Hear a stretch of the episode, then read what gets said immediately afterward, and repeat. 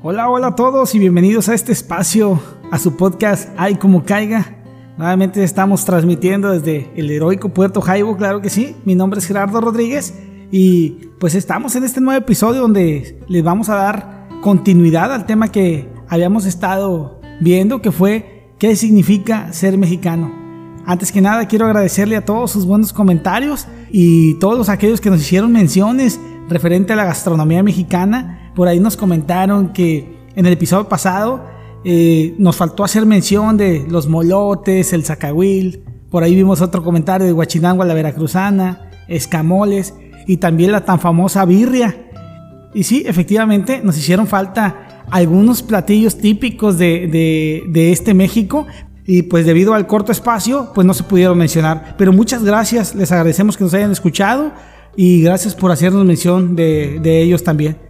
Antes de comenzar, me gustaría dar la bienvenida a mi compañero y amigo Marco Sumaya, que como cada capítulo nos trae el lado cool, el lado sofisticado e innovador de cada tema que vamos viendo. Bienvenido Marco y adelante.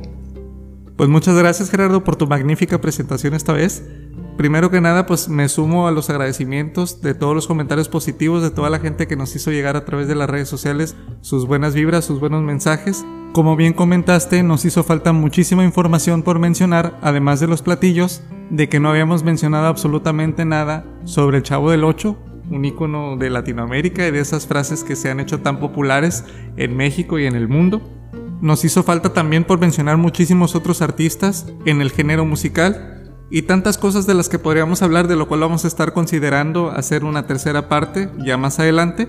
Y me gustaría mandar un saludo muy especial a María Teresa Arredondo Castillo, maestra del grupo de danza folclórica Macuilxochil del estado de San Luis Potosí, quienes han sido representantes de nuestro folclore a nivel internacional y en este episodio les vamos a dejar sus redes sociales para que también lo sigan y sigamos fomentando esta parte cultural de nuestro país a nivel mundial. Y claro que sí, un fuerte saludo para, para el grupo Macuizochitl. Estuve entrenando el nombre porque está un poquito complicado, pero muchas gracias por seguir fomentando, por seguir reviviendo esa gran tradición que es la danza folclórica.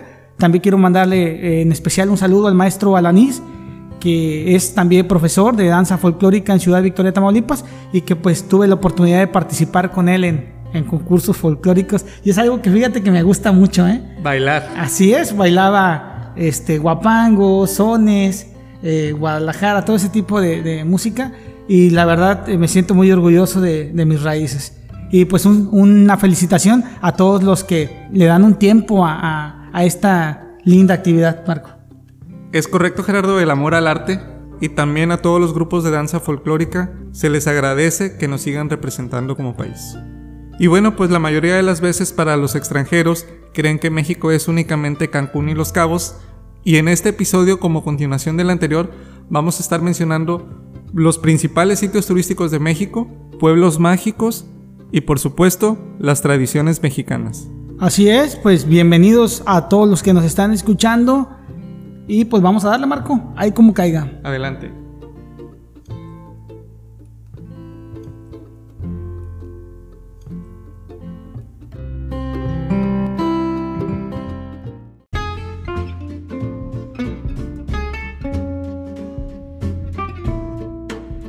¿Cuántas veces hemos dicho o hemos hecho algo? Ahí como caiga.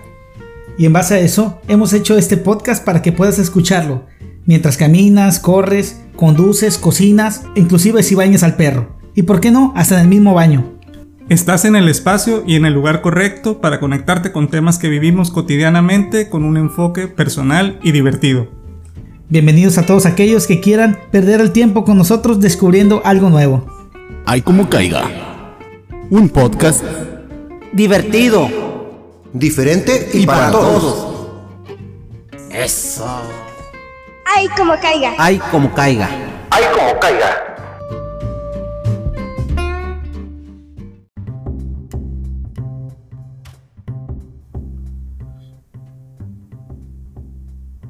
Estamos de regreso para continuar con el episodio del día de hoy.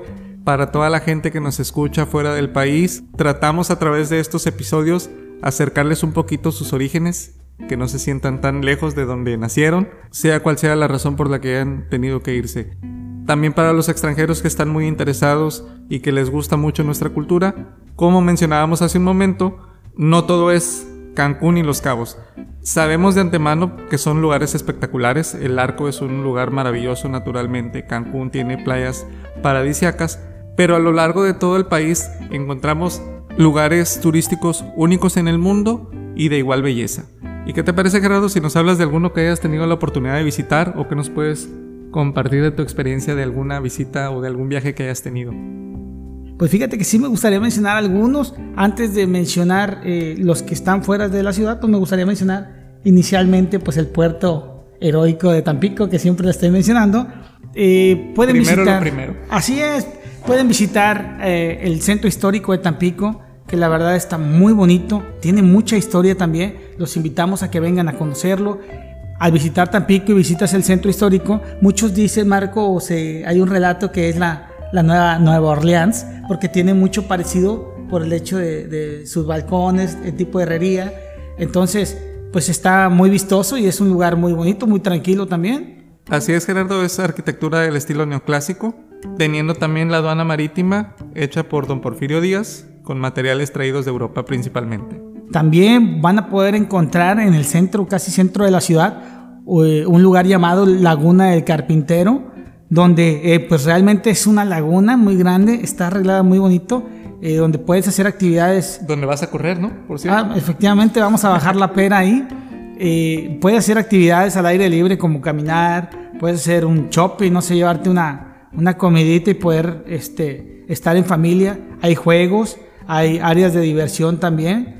Por las mañanas, pues como lo, mencionaba, lo mencionamos, pues hay, la gente se va a hacer ejercicio, hay clases de zumba, eh, gente patinando. Y actualmente, es donde está el recinto de la feria, se encuentra pues, los teatros, el Parque Metropolitano, donde vamos a, a poder encontrar también juegos, un área para aquellos que les gustan las patinetas, un área de centro de espectáculos, e inclusive un recinto ganadero, que es lo que es, es más nuevo en este momento. Y pues saliendo de una caminata te puedes dirigir hacia la, hacia la playa, hacia el malecón que tenemos en Ciudad Madero, Tamaulipas, donde pues van a encontrar un kilómetro y medio de un malecón hermoso, van a llegar al rompeolas y van a poder disfrutar la maravilla de paisaje que tenemos, Marco. Así es, siendo la playa Miramar el atractivo principal de esta zona, el malecón pues es el espacio que divide el río Pánuco del mar. Y un dato interesante ahorita de lo que acabas de mencionar, Marco, si ustedes se ponen en el rompeolas, van a poder divisar eh, la diferencia de color de agua que es muy famosa entre un azul, azul claro que es el agua del océano, y un azul verduzco, turquesa, no sé cómo llamarlo, y se ve la línea que divide realmente donde hace el choque del agua dulce con el agua salada. La cual se puede cruzar caminando, en bicicleta, hay unos barecitos con música en vivo donde te puedes refrescar. Y pues ya al calor de las copas encontramos desde un mapache hasta un ovni. Recordemos que pues Tampico es muy famoso por el hecho de que aquí vemos ovnis, ¿no? Existe una base secreta. Que nos abajo. salva de los huracanes, dice la leyenda. Así es. Bien mencionada por mucha gente, ¿eh? Todo- bueno, todos los que somos de Tampico creemos totalmente en los ali- alienígenas. Y bueno, pues la verdad yo no voy a correr mucho. A mí lo que me gustan son un poquito más los deportes extremos de ecoturismo. Y a los lugares que a mí me gusta ir son regiones naturales que encontramos muy cerca de donde vivimos. En la Huasteca Potosina, donde podemos hacer actividades como kayak, rappel, snorkel, tirolesa. Y también encontramos una de las pocas tirolesas en bicicleta del mundo, en las cascadas de Micos. Personalmente, Gerardo, a mí los que más me gusta visitar son Puente de Dios y la Cascada de Tamul. No sé si hayas tenido oportunidad de visitar alguno de estos lugares. Sí, fíjate que sí he tenido la fortuna de visitar eh, la Huasteca Potosina.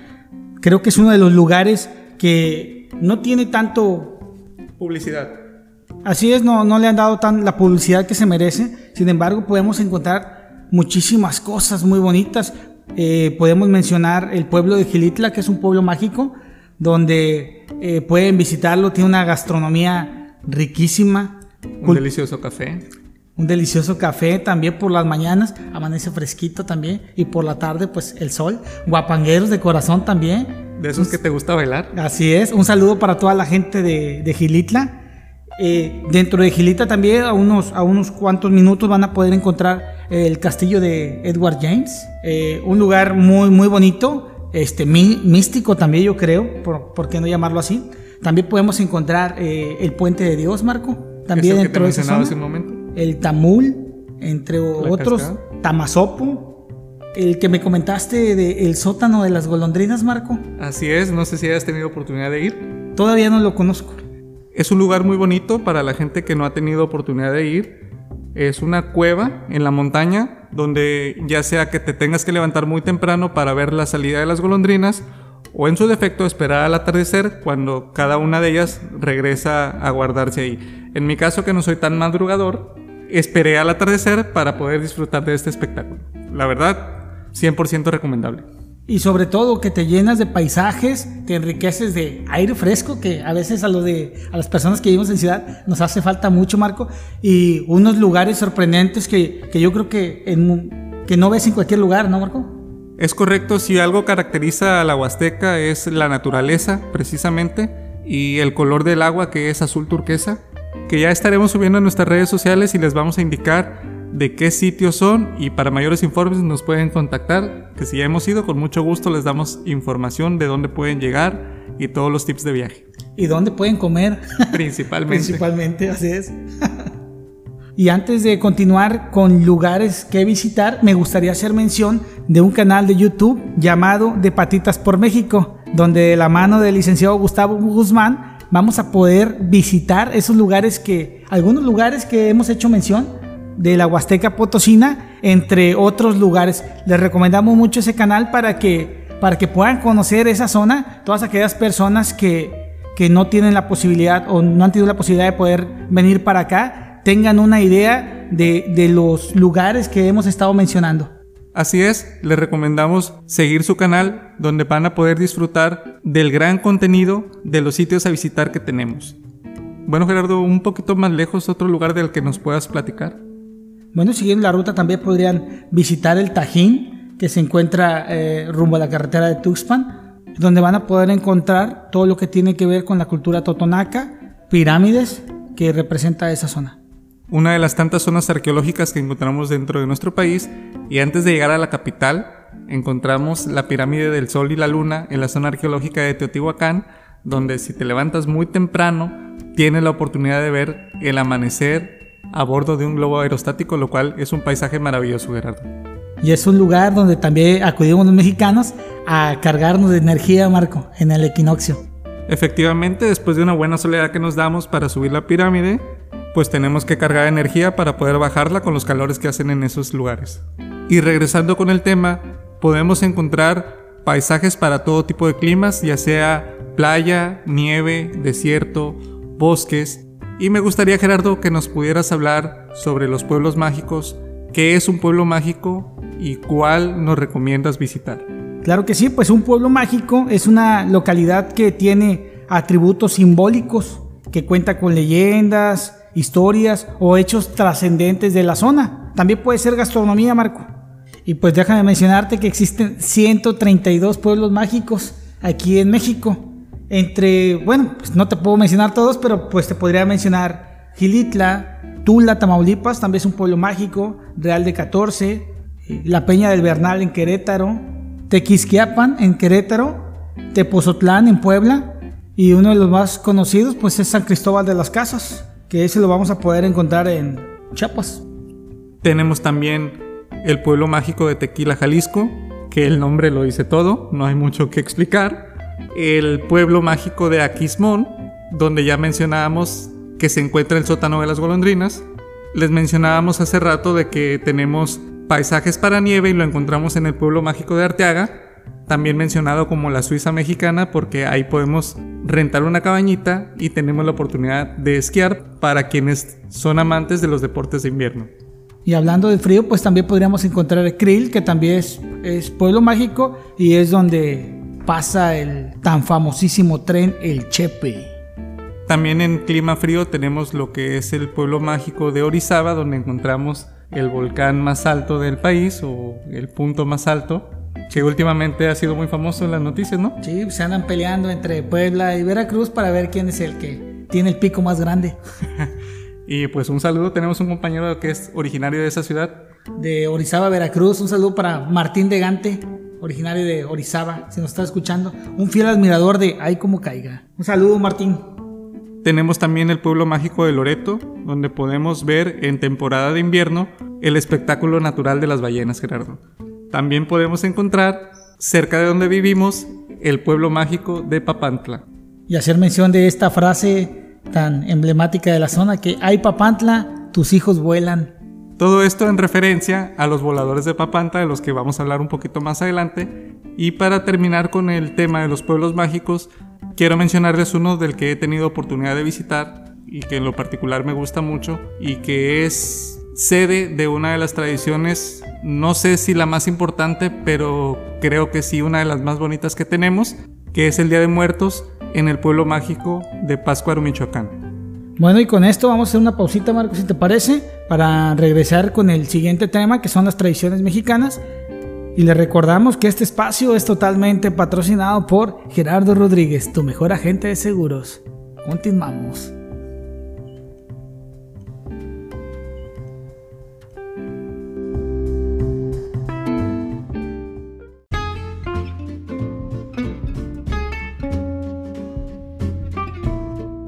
Continuamos y seguimos escuchando Ay como caiga.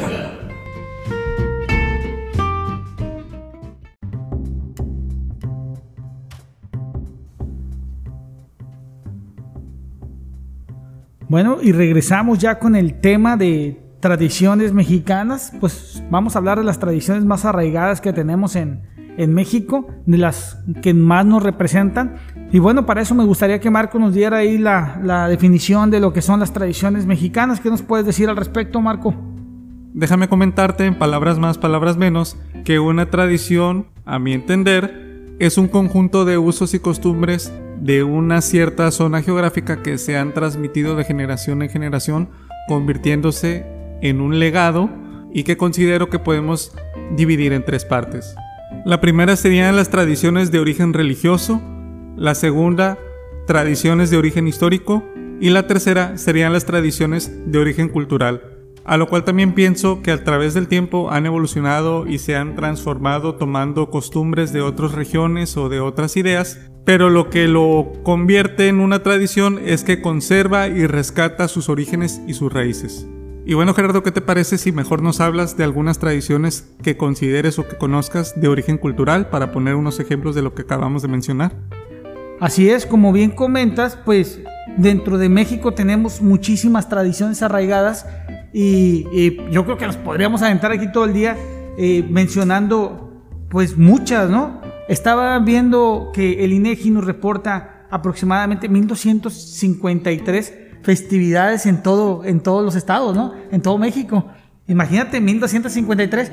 Obviamente unas son culturales, la mayoría son religiosas y otras pertenecen que hemos ido adaptando como 14 de febrero se puede decir que hemos ido adaptando de, de, otras influencias que tenemos, ¿no? El famosísimo Halloween, muy acorde a esta temporada, Gerardo, que también es una tradición extranjera. Y como bien comentas, esas 1253 festividades nos hacen un país muy fiestero, ¿no? En términos generales. Así es, nosotros festejamos casi por todo. Me gustaría mencionar dentro de las culturales más importantes de México, pues tenemos el Día de Muertos, ¿no? Que nos comentabas que eh, es una tradición que tenemos muy arraigada y que también para mucha gente es tabú, Marco. Tenemos eh, como ejemplo, claro, Michoacán. En esa celebración ellos tienen como herencia arraigada por su familia de generaciones eh, sacar los, los huesos de sus difuntos, limpiarlos, ponerles comida. Los cementerios se ven forrados de flores, luces y eso hace un espectáculo pues pues muy hermoso, Marco. Único y maravilloso a nivel mundial.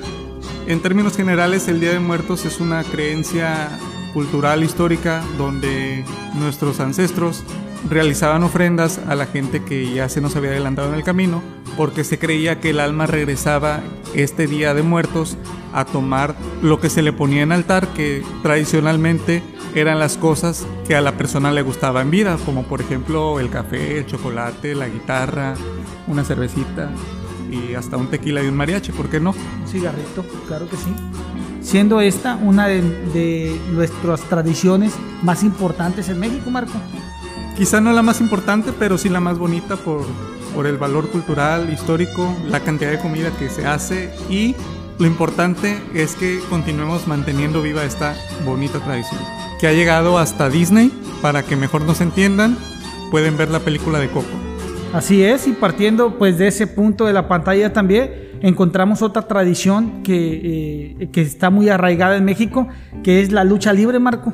Déjame comentarte que eh, la lucha libre, el 21 de septiembre de 1933, es cuando se funda la empresa de lucha libre mexicana y desde ahí pues tenemos eh, esta bonita tradición donde la lucha libre pues es un espacio donde podemos hacer catarsis, ¿va? porque la gente iba, veía a los luchadores, tenías permitido poder sacar todo lo que llevaras dentro, ¿ah? puedes decir inclusive malas palabras, eh, era un, espectáculo donde que te permite desfogar pues todos los sentimientos que traes en ese momento.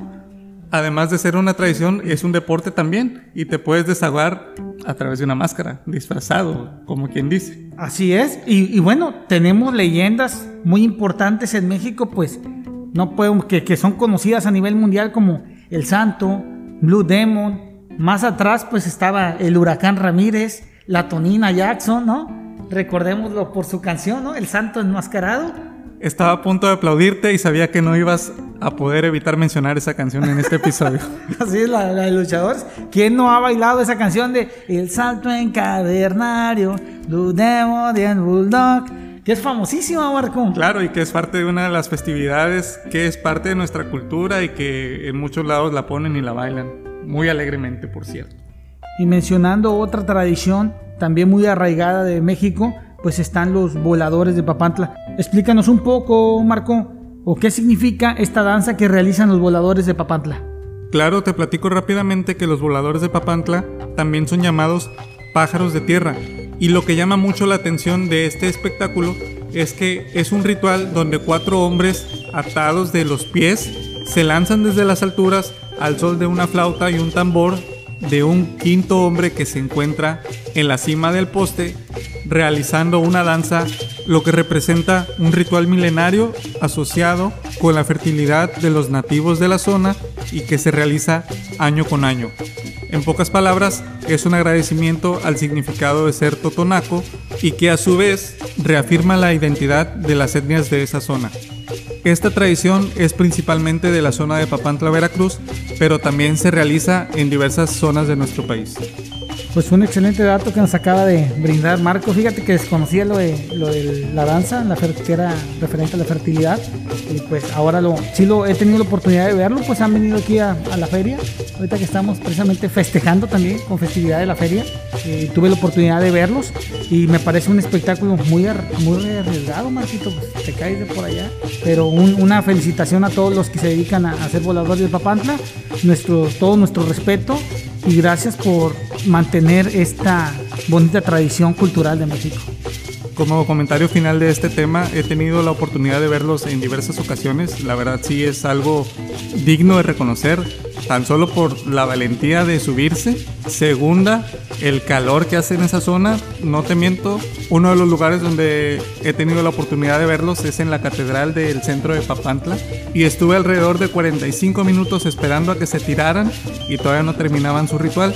No aguanté el calor y me tuve que retirar y eso que estaba en la sombra. Imagínate ellos que estaban haciendo la danza con el traje característico y todavía les faltaba tiempo para terminar el ritual y después tirarse. Entonces es algo que debemos de seguir apoyando y reconociendo cada vez que ellos se acercan a pedir algo. Digo, no, tampoco que les den un Gatorade para la soleada, pero algo que los remunere para que puedan seguir manteniendo esta bonita tradición, patrimonio de la humanidad, por cierto. Así es, pues estoy de acuerdo contigo, Marco. Y bueno, ahorita me gustaría este, tocar el tema también de las costumbres mexicanas. Estas son eh, también parte de nuestra cultura y, y somos muy dados a festejar, como bien lo mencionamos hace un momento. Entre las costumbres que podemos encontrar, pues obviamente el Día de las Madres, el Día del Padre, que es muy reconocido. Tenemos también la costumbre de cantar las mañanitas al festejado. Regularmente en México siempre se cantan las mañanitas, que es este, una costumbre muy tradicional, adicional de el pastelazo, ¿no? Que no puede faltar. Ahorita por tiempos de COVID, pues sabemos que los festejados ya no soplan la velita, ¿verdad? Ahora ya nada más este, nada más mueven las manos para apagar la vela. Y también tenemos otra costumbre que es los 15 años. Ese regularmente también es, es arraigo mexicano, donde al, al cumplir 15 años, regularmente es la hija, ¿verdad? Cumple 15 años, se le hace una fiesta de 15 años, eh, donde se presenta ante la sociedad ya como una señorita. En otras palabras, vendría siendo como una boda sin novios, porque la magnitud del evento es el mismo, haciendo alusión a que nunca más vuelven a cumplir 15 años y como bien mencionas que es la presentación ante la sociedad, pero tampoco nunca vuelven a cumplir ni 16 ni 17, pero bueno, se quedó. Dejémoslo así, esa es la celebración de los 15 años. Y otra, Marco, que también no puede faltar cada domingo en familia, pues es la lotería. ¿Quién no ha jugado la lotería entre familia? Este, en, lo particular, nosotros jugamos entre familia hasta con Posito, Marco. Recordemos que el Posito es el centro de la lotería y el que gana, pues tiene una ganancia adicional. Es un, es un juego mexicano y, y regularmente se juega en familia. También es parte religioso también, porque luego lo he visto que juegan en iglesias también. Y es, es parte de esta gran cultura mexicana, Marco. Y actualmente hasta Mercadotecnia tenemos playeras con las cartas de la lotería, gorras, Disfraces también ahora para, para las fiestas que, que se aproximan, pues mucha gente se pone, se viste de carta de lotería.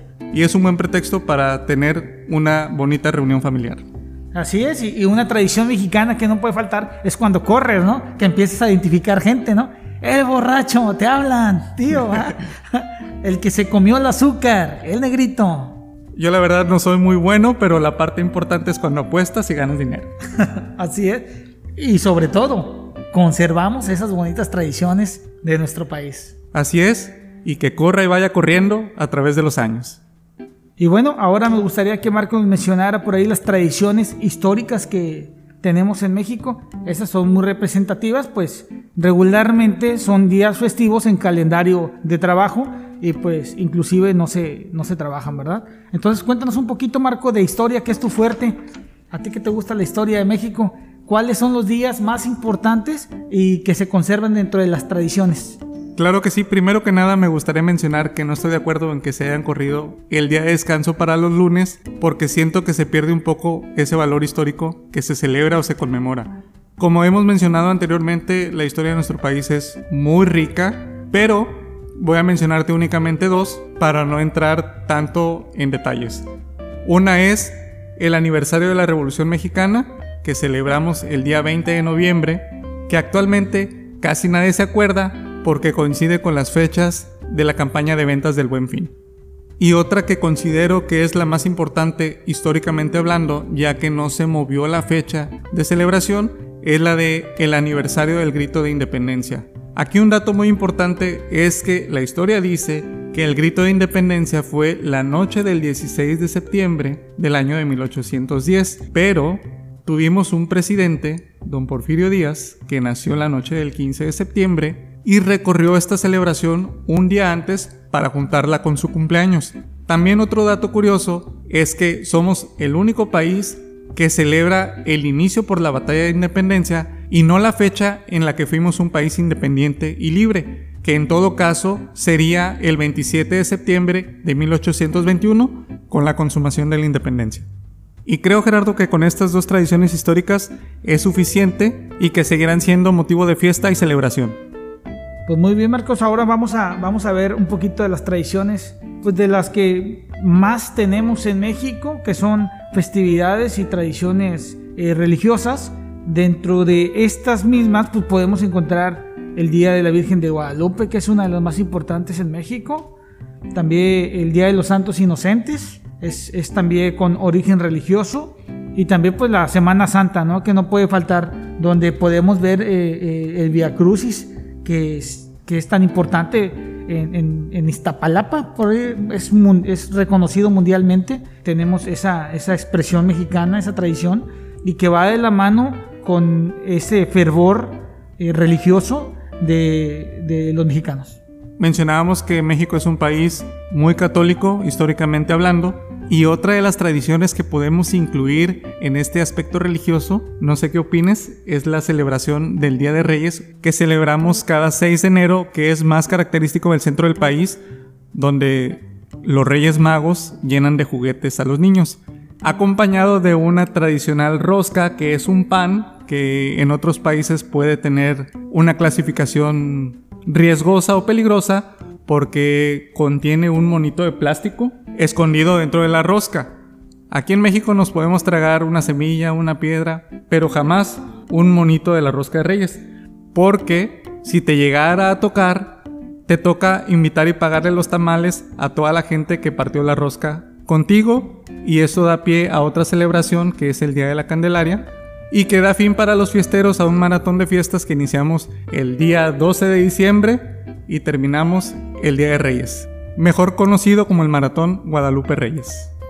Ay, me hiciste recordar el, Guadalupe Reyes. Ya no lo, ya no me lo aviento, pero bueno, esta es la, esta es una de las festividades mexicanas que parte desde, desde el 12 de diciembre, que es el Día de la Virgen, hasta el día 6. Y más que nada se dice Guadalupe Reyes porque en, ese en ese lapso de tiempo, pues se hacen las festividades de las posadas también, las posadas, donde pues es mucha fiesta, es mucha festividad, y pues a nosotros que nos gusta el, el, el hardcore, el alcohol, pues es una, es una serie Es de un buen festividades. pretexto, digamos que sí. Así es una, es una serie de festividades donde, pues desde el 12 de diciembre hasta el 6 de enero, pues se puede decir que vas a andar... eh, eh, Fiesta tras fiesta. Se pare, suman pare. los que cumplen años, se suma la Navidad, se suma la fiesta de Año Nuevo. Hasta el día del payaso lo andamos festejando, que es el día 10 de diciembre.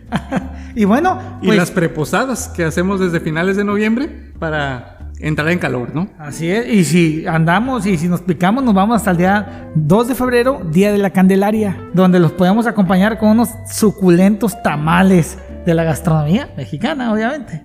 En pocas palabras, celebramos el Guadalupe Reyes y el Reyes Guadalupe también, ¿por qué no? Y con esto, Gerardo, me parece que es suficiente para cerrar con el episodio de hoy y me gustaría saber con qué te quedarías de todo esto que hemos platicado a lo largo de estos dos episodios. Pues bueno, vemos que estamos dotados de muchas festividades en México y que somos gente muy alegre, somos gente muy unida porque al final de cuentas la festividad es unión, la festividad es poder compartir con los amigos, poder compartir con la familia un, buenos momentos. Yo, yo me quedo con eso, con, con la unión en la festividad. Reforcemos en nuestros hijos también poder cons- conservar todas esas costumbres mexicanas que tenemos. Y pues ahora todos, ahora que viene diciembre, hay que romper la piñata, muchachos, métanle dulces y aquí los esperamos en Ay como caiga.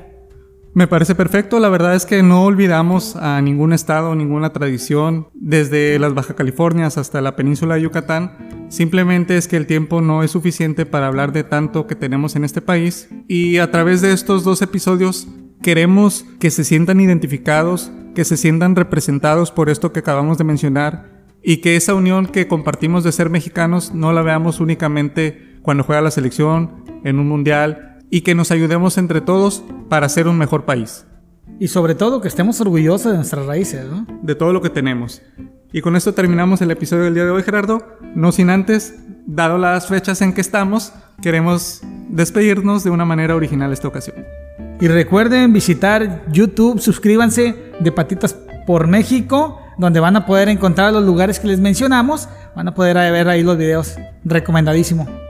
Además de seguir al grupo de danza folclórica Macuilxochitl, que no puede mencionar Gerardo, y por supuesto nosotros, que nos encuentran en Twitter y en Instagram como arroba ahí como caiga.